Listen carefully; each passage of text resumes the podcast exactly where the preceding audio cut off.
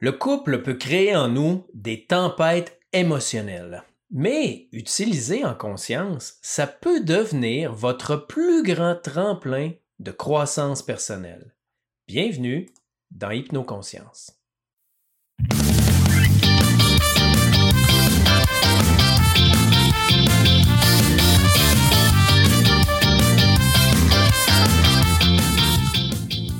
Probablement pas de milieu plus propice pour réveiller nos blessures que celui du couple. Heureusement, on peut s'en servir pour évoluer. Mon nom est Pascal Brousseau et je t'en parle dans un instant.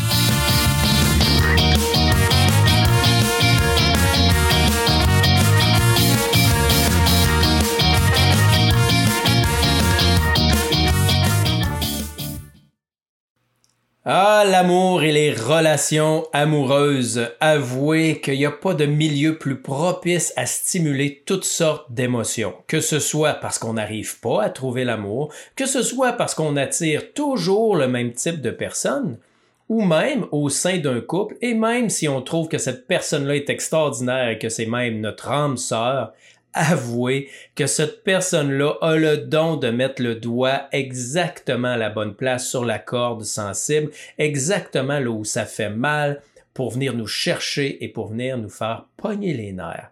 Et comme je le vois souvent en, rencontre dans mon bureau et puis euh, par Internet, j'ai décidé de, d'en parler en fonction des trois niveaux de couple. Ces trois niveaux de couple-là, je les ai pris dans un livre qui s'appelle Divine Sexualité du, du docteur Véronique Baudou. Et je trouvais l'idée vraiment intéressante parce que, en même temps que vous faites de la croissance personnelle, vous avez la possibilité, un, d'utiliser ce tremplin-là extrêmement puissant qu'est le couple, mais en même temps, vous avez l'opportunité de faire évoluer euh, votre couple. Mais juste avant de vous détailler tout ça, si vous avez des questions que vous désirez communiquer avec moi, je vous invite à aller sur mon site internet pascalbrousseau.com où vous allez trouver mon courriel ou écrire directement sur ma page Facebook Pascal Brousseau Hypno Conscience. Donc, dans le livre Divine Sexualité, Véronique Baudou nous parle de trois types de couples. Le premier étant le plus populaire et de très très très loin. Euh, elle parle elle-même de plus de 90 ou 95% des couples, qui est le couple de réparation. Vient ensuite le couple d'évolution ou le couple de croissance, pour finir avec le couple spirituel. Et comme j'en parle souvent, vous savez, je compare souvent les relations amoureuses euh, avec du pairage Bluetooth. Euh, vous savez, le Bluetooth qui cherche en permanence à se connecter à quelque chose qui va être compatible. Et lorsqu'arrive un appareil compatible, poup, le Bluetooth demande à se connecter. Ben, en amour, c'est un peu la même chose. C'est-à-dire que votre vie, vos blessures euh, émotionnelles, vos croyances et tout ce que vous êtes a un fitting, hein, a un pairage euh, qui cherche à se connecter avec ce qui va vibrer avec vous. Malheureusement, comme on n'a pas travaillé la plupart du temps nos blessures et comme on est chargé, notre inconscient est chargé de ces blessures-là, ben le pairage nous amène pas nécessairement où notre conscient voudrait euh, nous amener réellement. Et c'est ça le couple de réparation. C'est que ce pairage Bluetooth-là, de façon totalement inconsciente, nous amène à nous connecter à la personne qui va nous donner l'illusion de la réparation de notre blessure. De là, le nom, le couple de réparation. Ce qui fait qu'on va se sentir très bien avec cette personne-là, qu'on va être particulièrement attiré par cette personne-là, même sexuellement. Souvent, ça va être des coups de foudre. Et ceux, euh, bon, quoi que ça peut exister vraiment les, les âmes euh, sœurs et les flammes jumelles, mais la plupart du temps, lorsque les gens me disent ça, ah, j'ai trouvé mon âme sœur, ben moi j'ai un petit sourire en coin, puis je me dis, oh, que toi t'as trouvé ton couple de réparation, puis que ça va faire mal tantôt.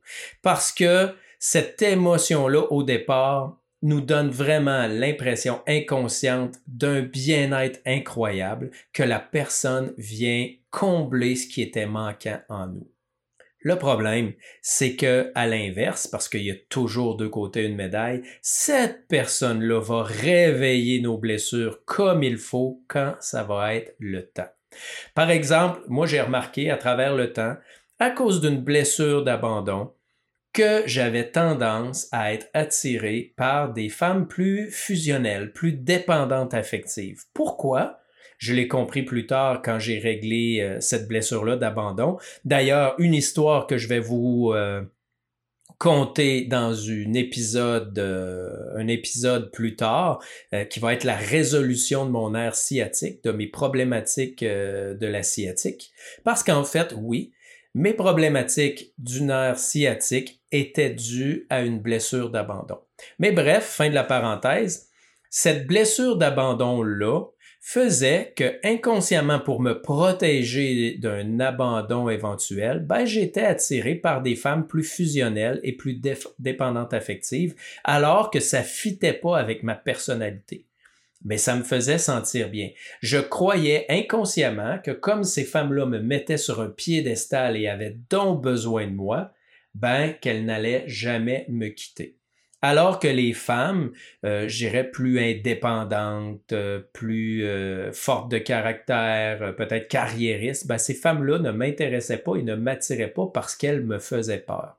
Et lorsque cette blessure d'abandon-là a été apaisée, ben, tout ça a changé littéralement et je suis devenu beaucoup plus attiré par les femmes indépendantes. Donc, le couple de réparation fonctionne sur euh, ce pattern-là où on est attiré en fonction de nos blessures. Le problème, c'est qu'on reste toujours dans l'inconscience. Euh, lorsque l'autre réveille notre blessure, au lieu de s'arrêter, de discuter avec, d'observer en conscience, d'aller voir d'où vient cette blessure-là, ben, nos mécanismes de défense se mettent en action et là, la guerre commence au sein du couple. Et là, on va discuter un certain moment, on va finir par faire une trêve, mais la problématique va finir par revenir à coup sûr. Alors que dans l'autre couple, le couple de croissance, en fait, c'est lorsque les deux personnes sont suffisamment conscientes pour se dire l'un à l'autre, écoute, ce que tu viens de dire là ou ce que tu viens de faire là, euh, ça réveille quelque chose en moi, je suis pas bien, Veux-tu, on va prendre un instant pour le travailler ensemble? Ou veux-tu, je répondrai pas tout de suite à ce que tu me dis, euh, ça vient trop me chercher, s'il te plaît, donne-moi un moment, je vais aller méditer là-dessus, je vais aller observer ça en conscience, je vais travailler sur moi pour voir d'où vient cette réaction aussi forte au niveau émotionnel. Malheureusement, euh, de mon expérience et aussi de ce que euh, le docteur Baudou dit dans son livre, ben, c'est très rarement le même couple. Très rarement que le couple de, de réparation se transforme en couple de croissance. Habituellement, il va y avoir séparation euh, parce qu'il y a juste une des deux personnes qui est suffisamment éveillée pour euh, s'engager dans cette espèce de croissance consciente-là. Les autres, souvent, vont rester dans l'inconscience et ne voudront pas bouger. D'ailleurs, on le voit beaucoup euh, en thérapie. Les gens disent, ben écoute, moi, je veux évoluer, mais mon conjoint veut pas ou ma conjointe veut pas. Ce que je dis aux gens, faites votre travail. Faites votre travail pour vous, à vous, de vous-même et continuez à évoluer. Si l'autre suit éventuellement, ben tant mieux. Euh, s'il ne suit pas, l'écart va devenir tellement grand éventuellement, à moins que vous trouviez un commun accord, euh, l'écart va devenir tellement grand que le couple risque de se briser. Donc, ce couple de croissance-là euh, s'aide mutuellement. Il n'y a pas de guerre de pouvoir, il n'y a pas de guerre de besoin. C'est un couple où on est capable de discuter ouvertement, c'est un couple où on est capable d'être vulnérable, de laisser tomber nos mécanismes de défense, ce qui fait très mal en passant. Je ne sais pas si toi qui m'écoutes, tu as déjà essayé de résister à un mécanisme de défense ou un pattern euh, que tu as habituellement, une réaction habituelle, mais ça fait extrêmement mal parce que ça réveille à l'intérieur de nous, euh, je dirais, une espèce d'anxiété de mort, euh, comme si notre cerveau disait, écoute, on survit grâce à ça depuis des années, tu ne peux pas changer ça. quand on a la conscience assez élevée et une volonté assez forte et qu'on résiste à ça, ben, on fait émerger cette blessure-là, on la met à vif, et là, ben, on peut la travailler, l'observer en conscience ou par toutes sortes d'autres euh, techniques que différents thérapeutes pourraient euh, utiliser.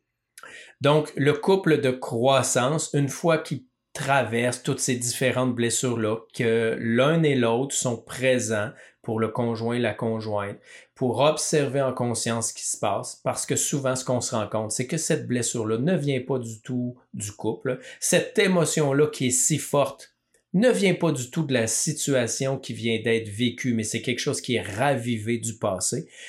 Ben, on peut en prendre soin et tranquillement apaiser tout ça. Et contrairement à quand on, discute et on en vient d'un commun, d'un commun accord, ben, quand on les apaise vraiment, ces blessures-là, elles ne vont plus revenir, ou du moins, elles ne vont plus revenir aussi fortes.